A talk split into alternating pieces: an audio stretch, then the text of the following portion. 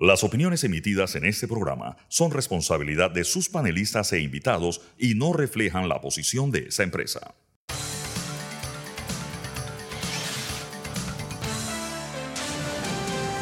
Mesa de Periodistas. Buenos días Panamá y bienvenidos a Mesa de Periodistas con el análisis profundo y diferente que los pone al día. Les habla Alfonso Grimaldo de Nueva Nación. Me pueden seguir en arroba alfonso suscribirse a Nueva Nación en nuevanación.com. Nos están escuchando en la cabina de TVN Radio. Los pueden seguir aquí en arroba TVN Radio 965 en Twitter y en Instagram.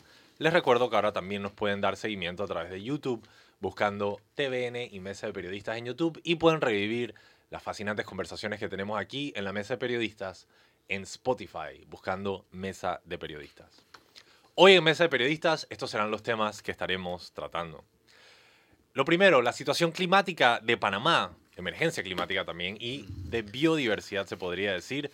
Tenemos el gusto de que nos acompaña Raiza Banfield, ex vicealcaldesa y también ecologista, con quien estaremos conversando estos temas muy importantes.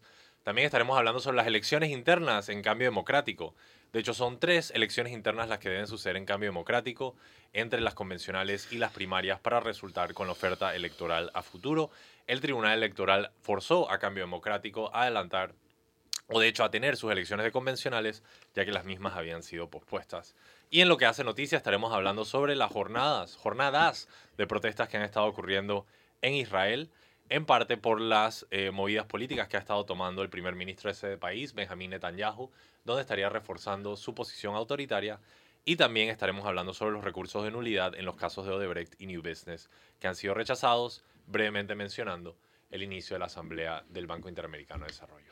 Presentados los temas, les presento quienes se encuentran conmigo el día de hoy. Tengo el gusto que me acompañe Fernando Martínez. Buenos días, saludos a nuestros oyentes. Y también Sabrina Bacal. Buenos días, Sabrina. Buenos días, buenos días a nuestros oyentes. Y de hecho, para dar inicio a nuestra primera entrevista, tengo el gusto de presentar a Raiza Banfield. Bienvenida a Mesa de Periodistas. Un placer estar aquí con ustedes después que los veo todos los días. Para dar contexto, le paso la palabra a Fernando antes de empezar con las preguntas. Bueno, un tema que no vamos a abordar hoy gracias a que Alfonso va a ser corresponsal de mesa de periodistas en ese encuentro, que es la reunión de gobernadores del Banco Interamericano de Desarrollo, que tiene como fondo dos temas capitales, que son crisis climática y desarrollo sostenible. Son los temas centrales de la Asamblea del Banco Interamericano de Desarrollo. Nosotros nos queremos adelantar a, al BID, y por eso hemos convocado a Raiza esta mañana para hablar de los temas de la crisis climática, pero no regionalmente, no a nivel interamericano, sino a nivel de país. Raiza eh, tiene una larga trayectoria en, en, la lucha por la protección de nuestro medio ambiente, tanto desde el ámbito de las organizaciones no gubernamentales como desde el ámbito de eh, la institucionalidad a nivel de nuestra ciudad cuando fue vicealcaldesa. Por eso eh, para nosotros es un honor después de varios años de que Raiza nos acompañe esta mañana. Muchísimas gracias, Fernando. Quería comenzar, aunque ninguno de nosotros conoce la letra del nuevo contrato entre Minera Panamá y el gobierno, por preguntarte cuál es tu, eh, tu perspectiva de lo que hasta ahora se ha, se ha anunciado. El, el ministro de Comercio ha estado visitando medios de comunicación, mm. estuvo en Radar, estuvo ayer en, Noticias AM y ha estado diciendo o eh, señalando lo que según el gobierno son las bondades de este contrato. Queríamos, comenzando pues, escuchar tu opinión sobre este asunto de, eh, de, Minera Panamá. Sí, eh, yo creo ante todo gracias y buenos días a todos sus oyentes y televidentes yo creo que aquí hemos puesto la, carreta por delante de los, de los burros porque e, el tema, una decisión tan importante de país que no tiene una implicación solamente para los, las generaciones que hoy habitamos este, este territorio, sino para las que vendrán, tenía que ser un proceso de consulta, de divulgación, de, decisión colectiva. Es una de las decisiones más importantes que podemos tomar como país, porque a diferencia de cualquier otra actividad que requiere de recursos naturales, como la agricultura, la ganadería, que además produce alimento, cualquier mala práctica que se haga puede ser recuperada, reinvertida en el proceso. Y ya vemos territorios recuperándose por mejores prácticas agroforestales. Pero en el caso de la minería, que no es una actividad productiva, sino extractiva, que se lleva recursos no renovables que no vuelven más, pero que a su paso requiere de recursos supuestamente renovables, como digo supuestamente porque eso es una tiene que haber precondiciones para que esos recursos se renueven, como el agua, el suelo, el bosque. Cuando esa actividad empieza, hay un camino de no retorno. Entonces, ese Panamá que venimos hace muchas décadas y ese Panamá que tiene un título constitucional ecológico muy fuerte, que estuvo a la vanguardia de otros países por muchísimas décadas, ese Panamá que está liderando todas las reuniones climáticas a nivel internacional, ese Panamá del Our Ocean, ese Panamá carbono negativo, ese Panamá no es, no es coherente con el Panamá minero. O sea, no, o sea, somos un territorio entre dos océanos, muy angosto, muy vulnerable, lleno de agua a través de nuestros ríos. Eh, todas esas riquezas, todas esas bondades son precisamente nuestras vulnerabilidades ante una industria tan destructiva. Por eso yo decía ayer, no se trata de que la minería sea mala per se, ok, todavía necesitamos minerales y eso hay que ver cómo lo resolvemos en el camino de la transición tecnológica. Pero si Panamá, con toda su riqueza natural, en 77 mil kilómetros cuadrados, cabe dentro del desierto de Atacama en Chile, eh, uno de los mayores productores de cobre del mundo por hace décadas, todo el territorio nacional cabe en un desierto donde extraen cobre, hombre, no es que le deseo eso a Chile porque ellos también tienen sus, sus rollos con esto, pero es menos impactante que un país que produce agua para el mundo, que puede producir agua para el mundo, que produce eh, captura de carbono para el mundo, que puede producir energía, o sea, un montón de cosas basado en el mejor aprovechamiento de esos recursos, como el mejor aprovechamiento en un desierto es poder sacar minerales. Entonces, eh, es la incongruencia y aquí, no importa cuántos canales de televisión, medios, visite el ministro tratando de ajustar el discurso de logramos un buen acuerdo, no hay forma que lo expresado, ni por escrito, ni verbalmente, tanto por la minera actualmente como por el ministro, nos dé a nosotros la tranquilidad de que, perdón que estoy saludando a todo el mundo, eh, nos dé a nosotros la tranquilidad de que Panamá está, tiene salvaguardas en esta, en esta firma. Al contrario, hay, una cosa que yo quiero decir también. Eh, eh, aquí se habla mucho de que el poder de los ciudadanos, de que tenemos que despertarnos. Yo quiero dejar y reiterar en esta mesa de periodistas, si existe todo este revuelo para ver cómo logramos un mejor acuerdo dentro de lo malo que se hizo, es porque los ciudadanos interpusimos la demanda de constitucionalidad. Aquí no salió ningún gobierno, ninguna Defensoría del Pueblo, ningún Ministerio de Ambiente, ningún, ninguna institución pública a defendernos de la atrocidad firmada de ese contrato leonino que iba en contra del territorio de los nacionales. Nadie lo hicimos los ciudadanos. Así que los ciudadanos sí tenemos un rol que jugar en esta sociedad, que a veces entre el rejuego de poder, de intereses económicos de unos pocos, con el rejuego político de quienes gobiernan coyunturalmente, hacen las negociaciones entre ellos y luego nos vemos afectados todos.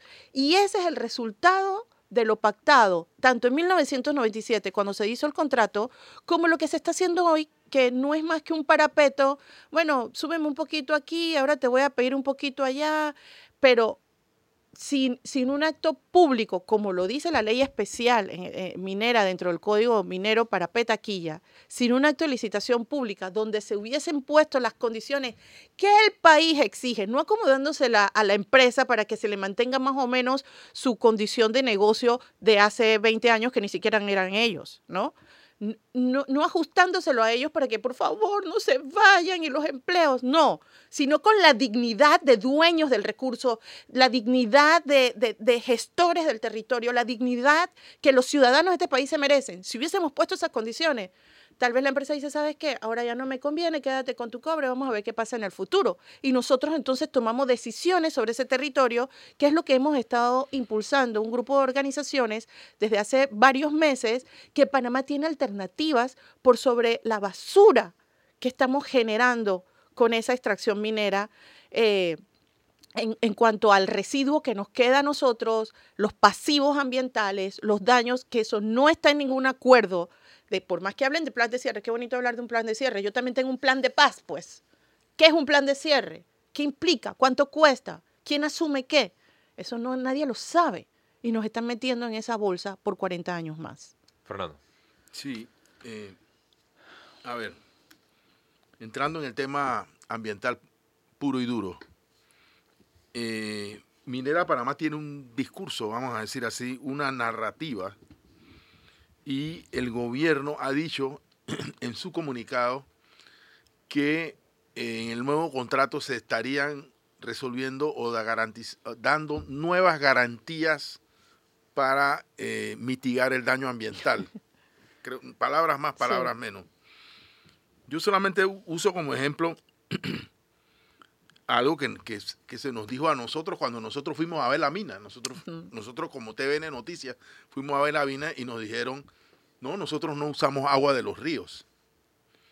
O sea, literalmente el agua que usa la mina el- cae del cielo, de la, de la lluvia, y se recicla en un- una especie de circuito cerrado. Eso es lo que ha dicho la mina.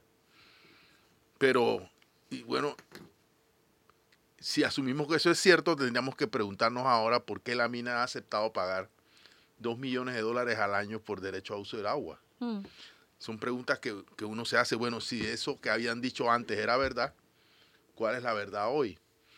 O sea, eh, y, el, y el otro tema de eh, es si nuestra institucionalidad de país, yo voy a asumir que el contrato va a ser una realidad, o sea, ya como están las cosas, el contrato es una realidad y tenemos que actuar sobre, sobre esta realidad. No veo a la Asamblea de Diputados rechazando el contrato, ni veo que esto, esto vaya a cambiar. El contrato va a ser una realidad jurídica en un tiempo determinado. Entonces, eh, mi pregunta es, ¿qué capacidad institucional va a tener el país, los científicos de este país, los ambientalistas de este país, sus instituciones, para vigilar eso que dice el gobierno que se ha alcanzado, que son mayores garantías eh, para la protección del medio ambiente o para mitigar, mitigar los daños al medio ambiente? Es una, es una buena pregunta. Lo que pasa es que a nadie, a todo el mundo le encanta escuchar lo que quiere escuchar. O sea, tú tienes un problema y alguien muy poderoso y con mucho dinero te dice, no te preocupes, yo eso lo voy a mejorar. Ay, gracias, me quedo más tranquila. Y un poco Panamá está actuando de esa manera. O sea, nosotros ya no nos bastó en el 2008 cuando INMET entraba a Panamá que ya teníamos las historias de Santa Rosa, ya veíamos el desastre de la misma eh, eh, extracción de petaquilla, los relaves, los desbordes. Entra esta empresa y seguimos, entonces, no, que, que ahora sí lo vamos a hacer bien, la famosa frase de tecnología de punta. No nos bastó, no nos bastaron los estudios que ya indicaban que en el trópico húmedo la minería es altamente contaminante porque la lluvia se convierte en el factor de, de- propagación. propagación de la contaminación. O sea, no nos bastaron los estudios que nos indicaban, Panamá, no te metas en ese lío. Y lo hicimos. Hoy día, 15 años después, ¿cuántos ha pasado?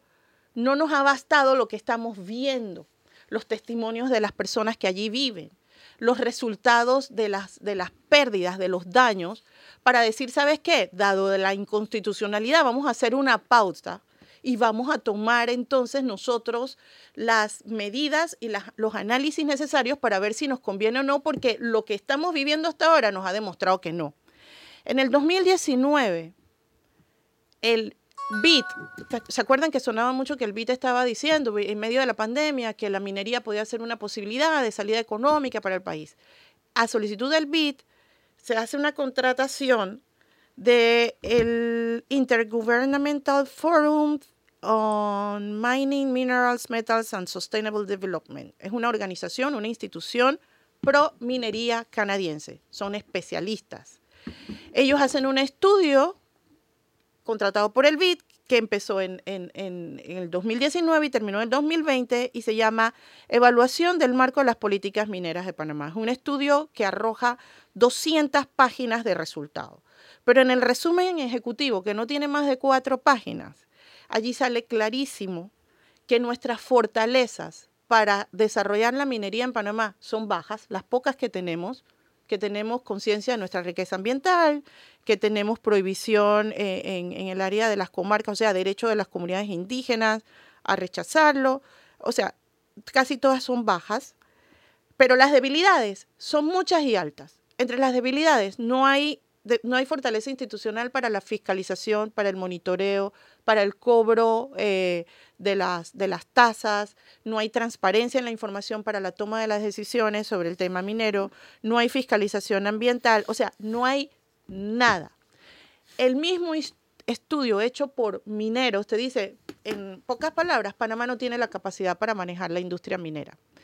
La pregunta es, si en el 19 ya oficializado no por ambientalistas ni científicos, ni tree hoggers, ni nada, sino mineros certificados, te dicen, oye Panamá, no estás listo para este negocio.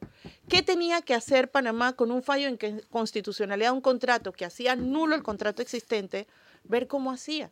No hicimos nada porque de ese informe a la fecha no ha habido ninguna ningún fortalecimiento del código minero. No ha habido fortalecimiento de mi ambiente. Mi ambiente no puede ni fiscalizar lo que está pasando con Cerro Patacón. No ha habido fortalecimiento en el tema de seguridad, derechos humanos, capacidad, temas laborales. Nada, no ha habido nada. Pero nos estamos embarcando en un nuevo contrato por 40 años más. El tema del agua. El tema del agua es un gran misterio. Yo tengo un mapa que sale en la página de, de la empresa minera donde se ve el uso de agua de las industrias mineras en el mundo y Panamá es el país que más agua usa en su producción o su ex- extracción de cobre. Ahí dice que usa agua de mar, la clasificación esa. Tú me estás hablando que ellos te dijeron que usaban agua de lluvia. Aquí puede ser que usen agua de Los Ángeles, o sea, que, como dices, Los Ángeles vienen con bolsas y se las entregan. No se sabe qué es lo que hacen, porque tampoco tenemos una autoridad que nos rinda cuentas a ciencia cierta. ¿Cuántos litros de agua por segundo está utilizando la- la mina y de dónde, de qué fuente? Lo que sí sabemos es que el promedio de agua que usa una minera es lo que usa una familia de cuatro personas rural en una hora, en 25 años. Eso lo usa la mina en una hora, en promedio. O sea, el gran recurso que necesita la mina para procesar el cobre es el agua. Y eso no estamos hablando. Sabrina. Raiza, eh, como bien lo ha dicho Fernando, no hay un contrato, eh, tenemos solamente la palabra del ministro Alfaro y bueno, y de los otros ministros que estuvieron en esa conferencia de prensa.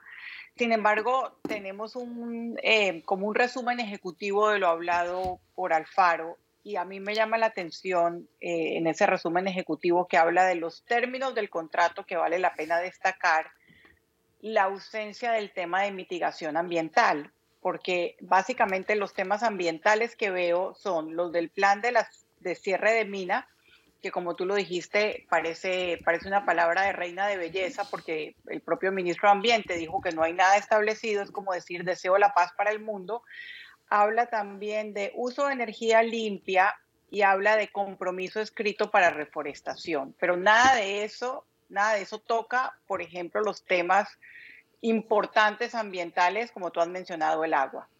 Si hubiese efectivamente un compromiso del Estado panameño para garantizar, digamos, el, el buen uso de los recursos naturales dentro de, de, lo que es la minería a cielo abierto, ¿qué debería estar escrito? O sea, ¿cómo deberían estar esas garantías establecidas en ese resumen ejecutivo? ¿Qué es para ti, además del agua, o es el agua lo más importante en términos de mitigación de daños al medio ambiente? Yo, vuelvo al punto de origen. O sea, cuando, cuando vamos a, si, si Panamá hace el estudio de las condiciones climáticas, eh, ambientales, ecológicas, hídricas, sus riesgos, sus usos, su, sus otras actividades productivas. Cuando haces la, la, la suma costo-beneficio, simplemente no nos dan los números, Sabrina, para decir que venga quien tú quieras que venga de, de, de Marte a hacer minería a cielo abierto en Panamá, no nos da la capacidad. O sea, lo que pasa es que queremos tener la ilusión de que, bueno, si ya están aquí, vamos a, a exigirle lo máximo y a que mitiguen lo máximo. Es que si les exigen lo máximo, el, el negocio no les sale. Porque ¿qué tendrías que exigirle?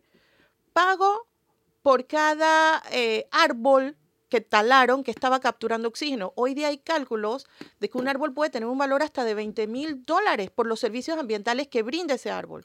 ¿Sabes cuántas hectáreas de bosque están deforestadas ahí? Más de 2.000 hectáreas, 2.500 hectáreas de bosque deforestadas. Paguen por los árboles paguen por el daño, paguen por la contaminación, paguen por el uso del agua y por el agua que luego desechan ahí en las 7.000 hectáreas que está, que está contaminada. Paguen por la indemnización de lo que las actividades que no vamos a poder hacer. Si tú les pides todos esos pagos, que debería ser lo correspondiente para entonces nosotros poder ver cómo se mitiga, te van a decir, no, es que no me conviene el negocio, como te lo han dicho. Hombre, si ni siquiera nos están pagando por los otros minerales que sacan, nos pagan solo por el cobre y, es el valor más bajo de todos los otros minerales. Entonces, si tú dices, ok, ¿qué medidas aplicas en un desierto? Esas son otras. Entonces el costo-beneficio de repente te sale menos riesgoso porque lo que pierdes en el proceso es menos. Mira lo que me compartió una ingeniera ambiental chilena especialista en temas de mina. Me dice, las minas se miden por un KPI de toneladas de carbono por toneladas de cobre, o sea, para ver la huella de carbono en una mina. En Chile están entre 2 y 3, ese es el índice de, impacto de, de, la relación cobre por carbono. La minera en Panamá está produciendo, está en un KPI de 12. O sea, es altamente contaminante, sus emisiones son elevadísimas porque además en todo su proceso, además de eso, eh, está que tienen una planta de carbón para producir su energía. Entonces, ahí está, entre los compromisos ambientales es que van a ir transitando hacia energías limpias. O sea, a qué costo, en qué periodo, de qué forma, no sabemos. Todo se lo dejamos a ellos. Ellos tienen allí un enclave donde ellos son la autoridad el hecho que el ministro de Ambiente me diga, es que ahora vamos a tener una oficina ahí. ¿Quién dice que esos funcionarios de 800, de 900 dólares, lo que fuera, van a tener la autoridad para decirle a la mina, me paras esa producción porque me estás contaminando? Si durante los eh, cinco años pasados, y ahí está el informe de la MP, las minas, las balanzas estaban, las pesas estaban desbalanceadas. O sea, podías estar pesando 60 libras de, algo y, y, te marcaba 11. Entonces, si no teníamos control ni sobre las pesas, vamos a tener control sobre lo que contaminan. Cada vez que tú le hablas a los mineros de la contaminación, te dicen, es que la contaminación hay que demostrarla. Es que la contaminación hay que probarla y si no está probada, por eso pasaron todos estos años sin reconocer las 209 faltas que la autoridad del ambiente, o sea, la máxima autoridad panameña en materia ambiental, le había dicho, aquí está, tiene faltas. Ahora acaban de cerrar en un arreglo administrativo por una bicoca las multas. Claro, para poder cerrar esa página y decir, ahora sí lo vamos a hacer bien. ¿Por qué ahora sí lo van a hacer bien? Debo pedir el primer cambio, pero cuando regresemos... Sabrina, tiene preguntas, perdón. Eh, ah, Sabrina. disculpa. Perdón por meterme en el cambio. Eh, tú mencionabas, Raiza, el tema de Chile y el tema del desierto. Y recuerdo hace varios meses me explicabas la diferencia entre hacer minería en un país o en una zona desértica y con un tamaño, digamos, como el de Chile y en un país mucho más pequeño con un clima de bosque tropical como el de Panamá, donde tenemos eh, una cantidad importante de lluvia. ¿Por qué para las características específicas, tanto de tamaño como de clima de Panamá, la minería ambientalmente es especialmente dañina o preocupante?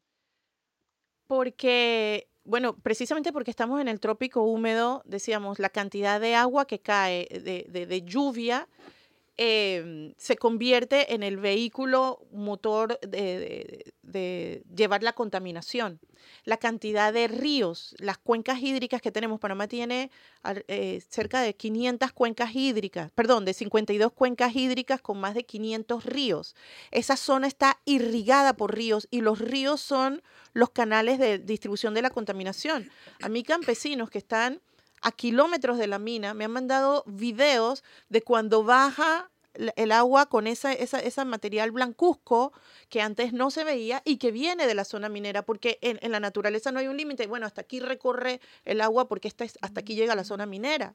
Entonces, el agua, el tipo de suelo, nuestro suelo es arcilloso, es, es, es inestable, es bueno para otras cosas, pero mira cómo la mina va borrando toda la topografía, esas imágenes que ahora vemos que son como planicies rocosas, antes eran cerros cubiertos de bosques, donde habitaba gran cantidad de especies y biodiversidad, que hemos perdido esa capacidad, eso que vemos llano y, como de, rocoso, ya no van a volver a ser cerros y bosques, van a quedarse así. Eh, ¿Qué vamos a tener que hacer con esas zonas? Por ejemplo, eso podrían ser patios solares una hectárea de terreno equivale a un megawatt. Si tenemos 2.000 hectáreas deforestadas, podríamos tener una producción de 2.000 hectáreas, 2.000 megawatts de energía. O sea, tenemos que ver cómo podríamos poner a producir de manera mucho más sostenible en vez de seguir extendiendo el daño. Y lo otro, Sabrina, es que la gente piensa, bueno, ya están ahí, déjenlos. Es que la gente piensa que van a ir más abajo y más abajo y ese hueco se va a quedar así nada más contenido. Eso es un cáncer que se va extendiendo, que hace metástasis y va más allá. ¿Qué va a pasar con el agua del canal? Si la cuenca de la mina es la cuenca contigua a la del canal de Panamá, de donde tomamos agua, de donde pasan los barcos. Ahí estamos viendo a, la autoridad del canal diciendo tenemos problemas con el agua y la mina lo va a agravar. Y lo peor aún es que la firma de este contrato lo que sienta es un precedente para las otras mineras que están esperando lo propio. Todas van a querer el mismo trato. Ahora sí, vamos al cambio. Cuando regresamos continuamos esta fascinante conversación. Están escuchando Mesa de Periodistas con el análisis profundo y diferente que los pone al día.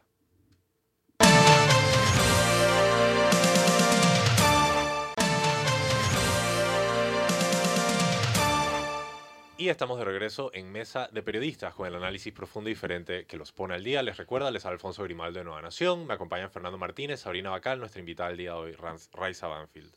Yo tengo una pregunta. Antes quería hacer un comentario breve. Fernando mencionó anteriormente que el contrato es una realidad. En efecto, va a serlo. Va a serlo, correcto. Pero eso es para mí la conjugación verbal es muy importante. Va a hacerlo, va a hacerlo. Porque, por ejemplo, un panameño para poder operar necesita tener todos sus permisos vigentes, sacar su aviso de operación, haber pagado todos los tributos, etcétera. Y la mina, con un acuerdo escrito en un bill papel A4, ya está exportando cobre. Entonces, me parece, y Federico Alfaro, el ministro, es un abogado. Entonces, me parece muy hipócrita que a los panameños en general se les exige el cumplimiento fiel de las leyes. Pero, ¿sabes qué? La mina, hey, firma este papelito, ni siquiera tiene un contrato ley, no tienen nada que los autorice la exportación o la extracción y ellos sí pueden operar. Entonces me parece que el gobierno nacional no le puede exigir a los panameños el fiel cumplimiento de la ley. Si a la mina le va a dar un tratamiento especial. Pero la pregunta que yo te quería hacer... Eh, aquí nada más para cerrar, el gobierno está en franco desacato. Sí. El gobierno está incumpliendo un fallo de la Corte. Correcto. Y está actuando en desacato, y eso es demandable. No, y no solo eso, sino el hecho de que el Ejecutivo decidió cuándo se cumplía el fallo de la Corte, lo cual es una aberración. Montesquieu se está revolviendo en la tumba, me explico. Pero bueno, eh, el punto al que quiero llegar es que Federico Alfaro es abogado y él sabe que todo debería suceder bajo estricta legalidad y la mina sin un contrato ley está exportando cobre y ni siquiera está tributando. Entonces, me molesta que al resto de los panameños, nosotros sí tenemos que cumplir la ley, pero la mina explotadora no. Ok, está bien. Ya vemos por dónde van las prioridades de este gobierno y a quién favorece.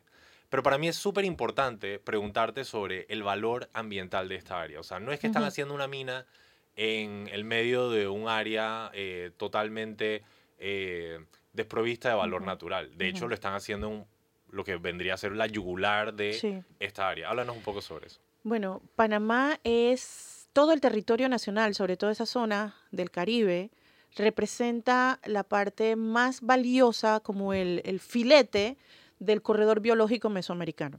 El corredor biológico, mesoamericano es esta cadena de, bosques que viene bajando desde México hasta el tapón del Darién y representa uno de los 26 puntos de biodiversidad más importantes del planeta, donde Panamá aporta la parte más rica, o sea, era la parte donde la conectividad se mantenía de manera más eh, eh, intrínseca, más unida. Y, eso representa el corredor del jaguar, el corredor de una serie de especies que son importantísimos para mantener el equilibrio del ecosistema, además del aporte en carbono, en captura de carbono, generación de oxígeno, controles de los ciclos del agua. O sea, esa conectividad, eso no es un tema idílico de que qué bonito el bosque. Ese es un tema de supervivencia, de garantía para la especie humana. Entonces, el hecho que, ay, te quito un pedacito aquí y un pedacito acá, o que sigan diciendo es que la ganadería tal cosa o la agricultura tal cosa. Ok, vamos a corregir la ganadería, vamos a corregir la agricultura, pero no me justifiques la minería en el centro del corredor biológico mesoamericano para sacar tu cobre porque el mundo necesita carros eléctricos. O sea, nos están agarrando de grandes, y voy a tomarme la licencia, pendejos, porque no hay otra palabra para describir que con toda la información que tenemos nosotros ahora sobre cambio climático, sobre vulnerabilidades y ese cacareo que, que desde Cancillería hace par de años se decía de Panamá carbono negativo, eso, eso no se mantiene en el tiempo si tú no haces acciones, prácticas, políticas, proyectos que son congruentes a esa condición. Nuestra condición de carbono negativo es porque tenemos bosques que capturan. Exacto. Pero en la medida que tú estás irrumpiendo en el ecosistema boscoso más importante que tiene el país, olvídate del carbono negativo. Es que por eso siempre me pareció, nuevamente uso esa palabra porque describe a este gobierno a grandes rasgos hipocresía de la Cancillería, donde de hecho salimos a foros internacionales a cacarear que somos un país carbono negativo. Pero eso no fue por ningún tipo de esfuerzo gubernamental. No, eso fue porque la naturaleza nos los dio. Es correcto, siempre lo fuimos, pues sencillamente por el tema de que no nos industrializamos como país y no tenemos. Y porque tenemos una densidad de población baja. Los otros dos países que son carbono negativo, Bután y Surinam, tienen una población de 600.000 personas y el otro, o sea, no llegan al, millón de personas. Entonces, un territorio pequeño. Nos tiramos en el plano internacional como los grandes conservadores ambientales, pero aquí, pero no lo somos. Fernando, disculpa. No, yo quería que pasáramos a otro tema. Por favor. Eh, el 26 de este mes se cumple el periodo de concesión de la empresa Urbalia, la actual administradora del relleno de Cerro Patacón. El 9 de este mes, eh, muy encima del vencimiento, la autoridad de aseo urbano y domiciliario convocó, hizo un llamado una convocatoria para que empresas presentaran propuestas para reemplazar un valio por un periodo de dos años. Eh, esto plantea una situación complicada, o sea, casi que una cosa encima de la otra.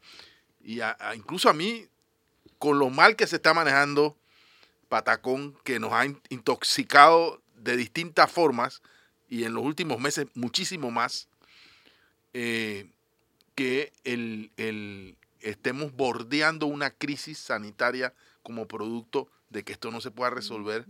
No hay una propuesta, no hay una visión integral de abordaje del tema, que es lo que a mí me parece que se debería estar discutiendo en la sociedad, no un nuevo contrato para hacer lo mismo, pero eh, yo veo en la puerta una crisis, una crisis alrededor de este tema. Sí, no, no estamos en la puerta, estamos dentro de la crisis, solo que como, como la ranita que tú les vas calentando el, agua. el agua y ella simplemente salta, eh, nosotros estamos ahí, nos adaptamos a esa crisis o pensamos que es normal.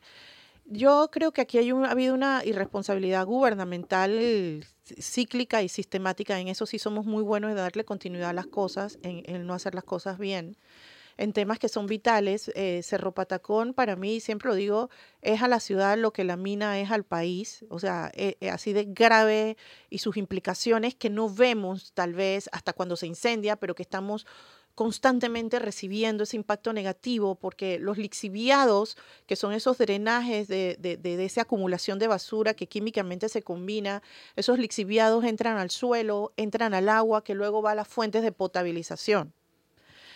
Eh, y luego cuando se quema, que es más evidente, entonces el gas metano, todo eso que produce y estamos respirando y genera otras implicaciones a la salud pública.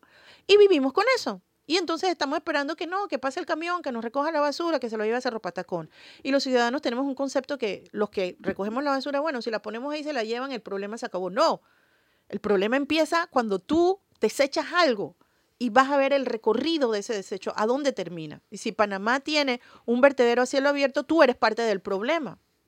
Entonces, y en Panamá no es que no haya herramientas para contrarrestar esto, porque en este momento hay una cantidad impresionante de pequeñas empresas y medianas que están haciendo aprovechamiento de, residuos de toda índole.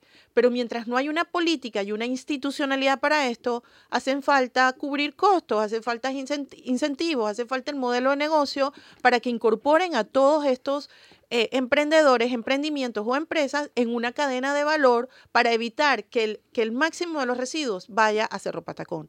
Pero yo soy del criterio que alguien se está haciendo una muy buena plata para que el sistema se mantenga así, porque con todas las herramientas, estudios, diagnósticos, análisis y promesas de campaña que hubo, sobre todo en el gobierno del presidente Varela, cuando él en campaña le dijo a Blandón, yo te voy a pasar a la alcaldía, lo dijo, lo repitió, lo escribió, la alcaldía se preparó para eso y de repente, oye, ¿qué pasó? Y la basura, no, que aquí tenemos el plan, que esto, que el otro, no, mira, ¿sabes qué? Ya no, ya no hay tiempo.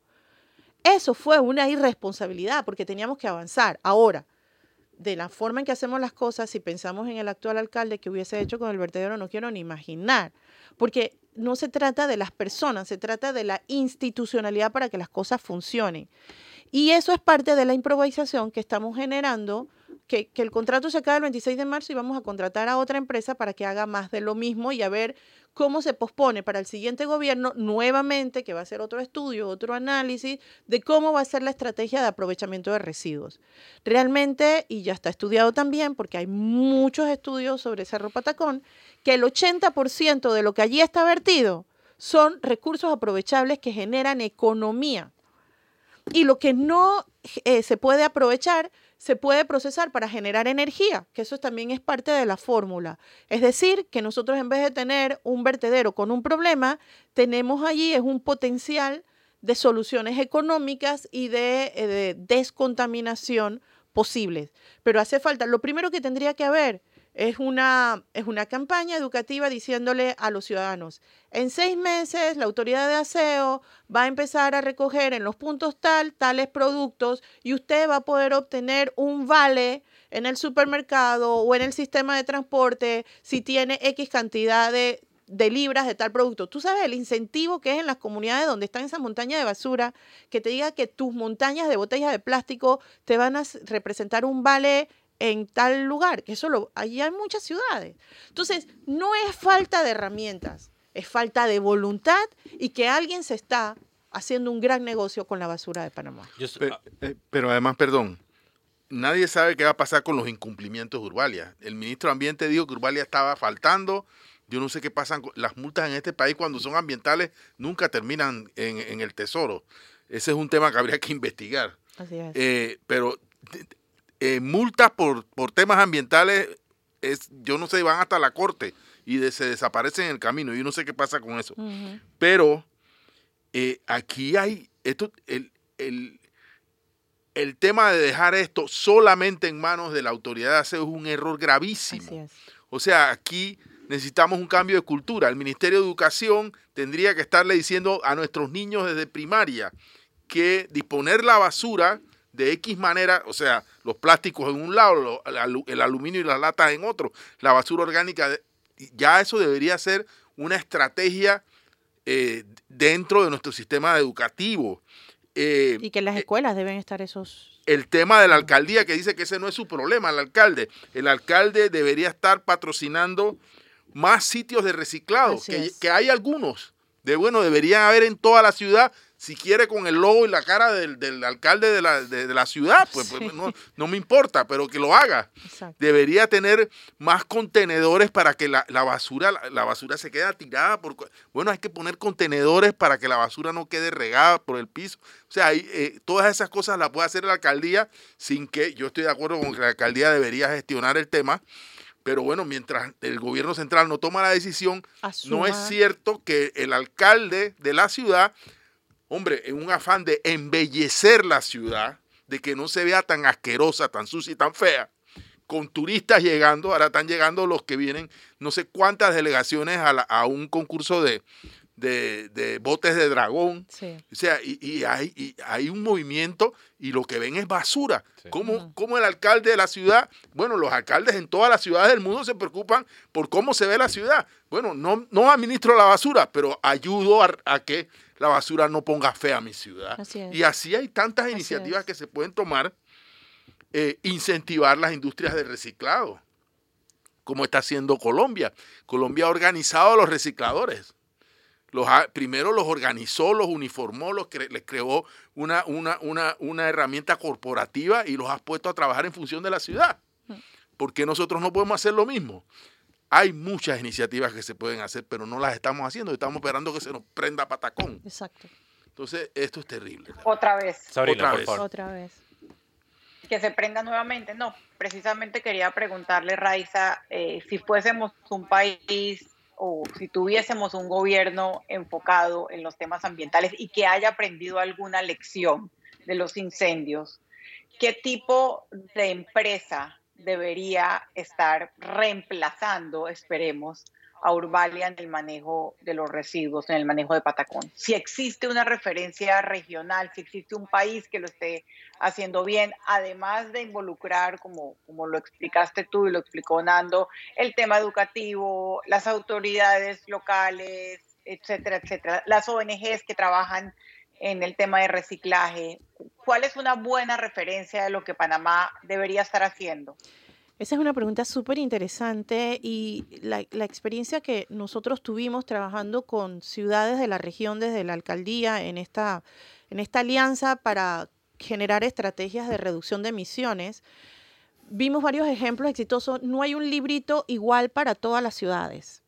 Pero, por ejemplo, en el caso de Guayaquil, que era una de las ciudades más eh, sucias, insalubres de, de Latinoamérica, eh, con una política del alca alcalde Nebot en ese tiempo, ellos lograron transformar lo que fue su vertedero eh, en un parque, en un parque multipropósito. Porque empezaron a hacer un tema de aprovechamiento de los residuos. Hay, hay ciudades que te dicen, ok, no me interesa que separes todo, déjame lo inorgánico aquí, lo orgánico acá. Eso es una política. Hay lugares como en Alemania que ni siquiera me lo separes, dámelo todo, yo voy a producir energía. Eh, hay otros lugares eh, que sí, eh, ciudades aquí en la vecina Colombia, donde en España, que funciona muy bien, muchas ciudades, San Sebastián, creo, San, San, Santander, era una ciudad muy sucia y tenía el tema de la costa, del mar, ellos establecieron su sistema de recolección, tienen un monitoreo digital de toda la ciudad con sensores en los tinacos cuando se están llenando, o sea, sensores hasta cuando hay demasiada hoja en la calle. El proceso de, aprovecha de recolección, de aprovechamiento de esos residuos hasta donde lo llevan a la planta y lo transforman en energía. O sea, es impresionante, es una cuestión de por eso la caracterización del tipo de residuos de cada ciudad es importante para saber qué tipo de aprovechamiento y luego cómo conectas con los, las empresas locales porque se generan empleo basado en el aprovechamiento del plástico. Por ejemplo, hace algunos años en Panamá teníamos una planta que procesaba vidrio, que procesaba papel.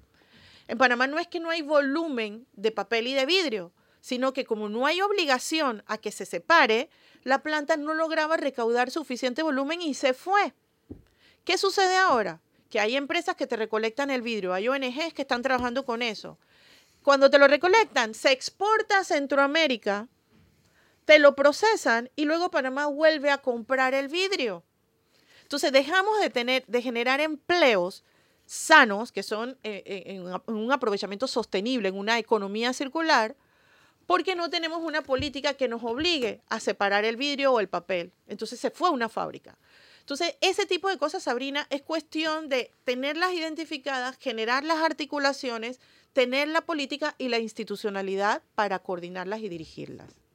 Debo pedir el siguiente cambio. Cuando regresamos, conclusiones finales y otros temas, manténganse en sintonía. Están escuchando Mesa de Periodistas con el análisis profundo y diferente que los pone al día.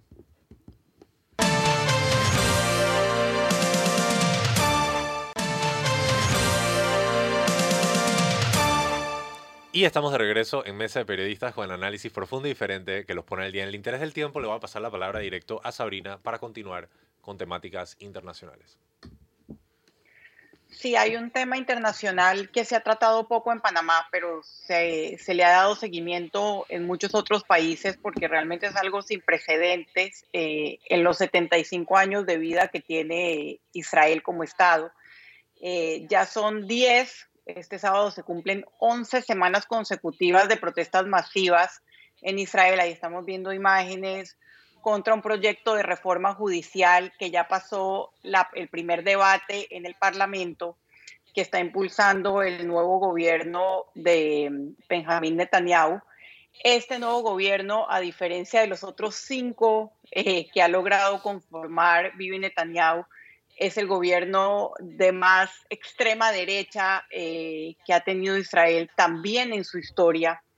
Y el proyecto que ha movilizado, diría yo, a toda la sociedad y a todos los sectores eh, estratégicos en contra, tiene que ver con eh, cambiar el sistema para elección de los jueces. la coalición de gobierno dice que que en Israel básicamente es una dictadura de la Corte Suprema y que se necesitan balances. Hay personas que piensan que se necesita algún tipo de balance, pero no cambiar el sistema eh, radicalmente como lo está proponiendo el gobierno. Y eh, el otro tema que es el más controversial es que le daría la capacidad a la Knesset, al Parlamento, de echar para atrás con una mayoría simple cualquier eh, decisión de la Corte Suprema de Justicia. La Corte Suprema de Justicia, para los que conocen, digamos, el, sistema israelí y la democracia israelí, donde no hay una constitución, ha sido eh, el principal garante de, las garantías de los grupos minoritarios, ha sido el principal balance de la separación de poderes eh, y por eso se ha movilizado la gente como se ha movilizado no solamente en Tel Aviv, que es una ciudad pues bastante liberal y secular, también sectores más conservadores, también ha habido protestas en Jerusalén, realmente en todo el país.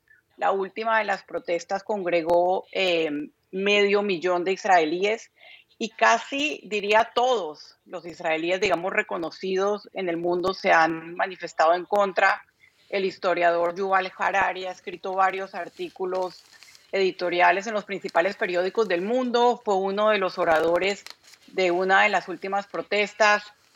El Premio Nobel de Economía israelí también ha dicho que este no es un cambio en el sistema judicial, sería un cambio de sistema. O sea, los más críticos temen que esto sea el primer paso eh, para que la democracia israelí empiece un camino que han tomado países como Hungría. Así que creo que es supremamente importante porque esto se da también en un momento donde la situación en los territorios ocupados eh, y dentro de ciudades de Israel eh, se ha complicado muchísimo. El hecho de que, de que el gobierno esté, esté perdiendo de alguna manera eh, credibilidad o legitimidad entre sus ciudadanos hace que el ambiente se, se complique mucho más, eh, solamente para, para darles ejemplos de, de, cuán grande es el boicot que hay en Israel, eh, sectores, por ejemplo, como el de la alta tecnología, eh, se han, han, han, cerrado por días, han tenido huelgas. creo que una de las cosas más llamativas es que un grupo de reservistas de la Fuerza Aérea, que es como, digamos, quizás la parte del ejército israelí más prestigiosa, se ha manifestado en contra. Y en el último viaje oficial que hizo el primer ministro Netanyahu a Italia, hubo problemas para conseguir pilotos que lo llevaran, porque básicamente, bueno, la aerolínea de Israel siempre organiza estos viajes con pilotos voluntarios. Eh, o sea, ni siquiera la, la aerolínea lo quiso llevar, al final eh, lo hizo perdiendo plata, o sea, poniendo para no quedar mal, digamos, con el, con el primer ministro, porque siempre ha sido la, aerolínea eh, oficial de Israel la que lleva al primer ministro a sus viajes, y las protestas eran tan grandes que lo tuvieron que trasladar en helicóptero hasta el aeropuerto. Así que todo esto eh, lo menciono, además, no solamente porque es noticia importante a nivel internacional, sino también porque he tenido la información no confirmada oficialmente que uno de los ministros del gobierno, el ministro de Finanzas, uno de, las, de los personajes más controversiales del gobierno de Netanyahu, estaría llegando a Panamá como país observador, porque entiendo que Israel tiene una condición de país observador en la asamblea que empieza mañana de, del BID, del Banco Interamericano de Desarrollo. Entonces, realmente no tengo confirmación de que el ministro eh, de Finanzas de israelí estará. Lo que sí sé es que su paso por Estados Unidos eh, fue, digamos, eh, bastante opaco, no lo recibió ninguna autoridad. En Estados Unidos eh, y básicamente ha sido visto como, como un representante de un gobierno que en este momento está altamente cuestionado. Bueno, definitivamente un tema al que le estaremos siguiendo la atención mientras que vaya progresando. ¿Tú quieres mencionar algo sobre esto, Fernando? Con esto ya llegamos al cierre del programa. Me gustaría pasarle la palabra ahora a nuestra invitada Raisa Banfield para que dé sus conclusiones finales antes de presentar las cinco noticias más leídas de tvn-2.com. Bueno, gracias. Yo nada más reiterar la solicitud al gobierno, a los ciudadanos, que tratemos de mirar con luces largas el país, el que vivimos, no no es nuestro, estamos aquí de paso, y las pero las decisiones que estamos, estamos tomando sí lo afectan ahora y en adelante. Ojo con el tema de ese juego de palabras de, las acciones de China en First Quantum, pero estamos firmando con Minera Panamá.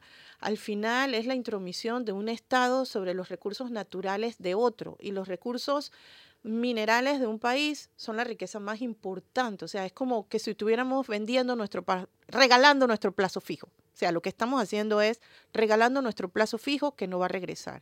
Así que esto apenas está empezando y no tenemos que resignarnos ni tener una actitud de perdedores. Somos panameños, panameñas, sintámonos orgullosos de eso, no solo por los carnavales y las fiestas patrias, sino por la riqueza más importante que tiene nuestro país. Muchas gracias.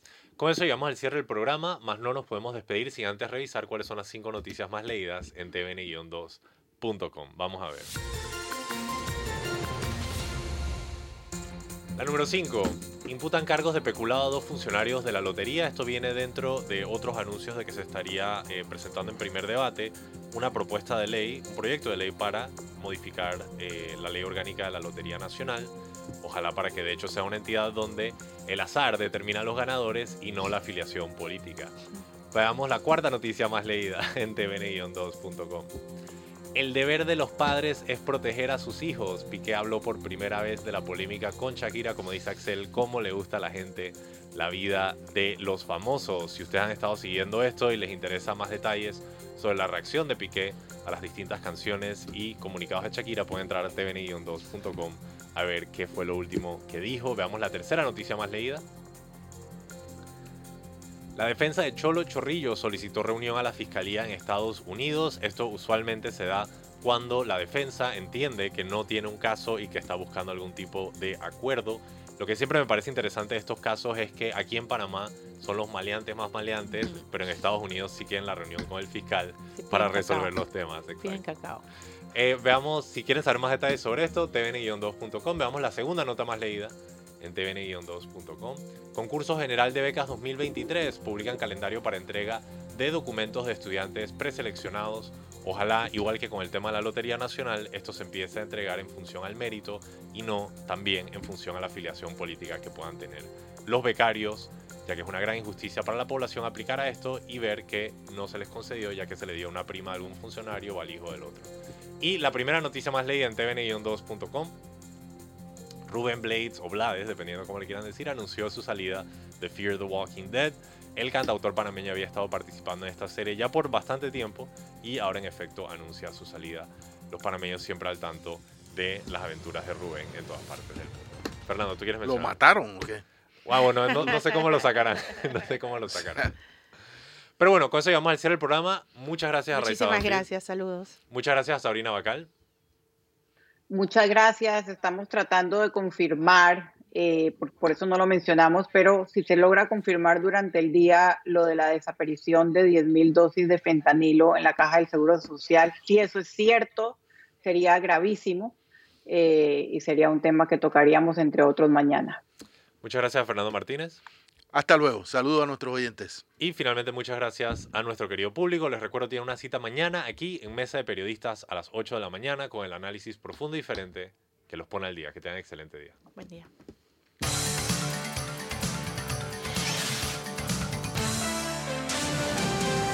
Mesa de Periodistas.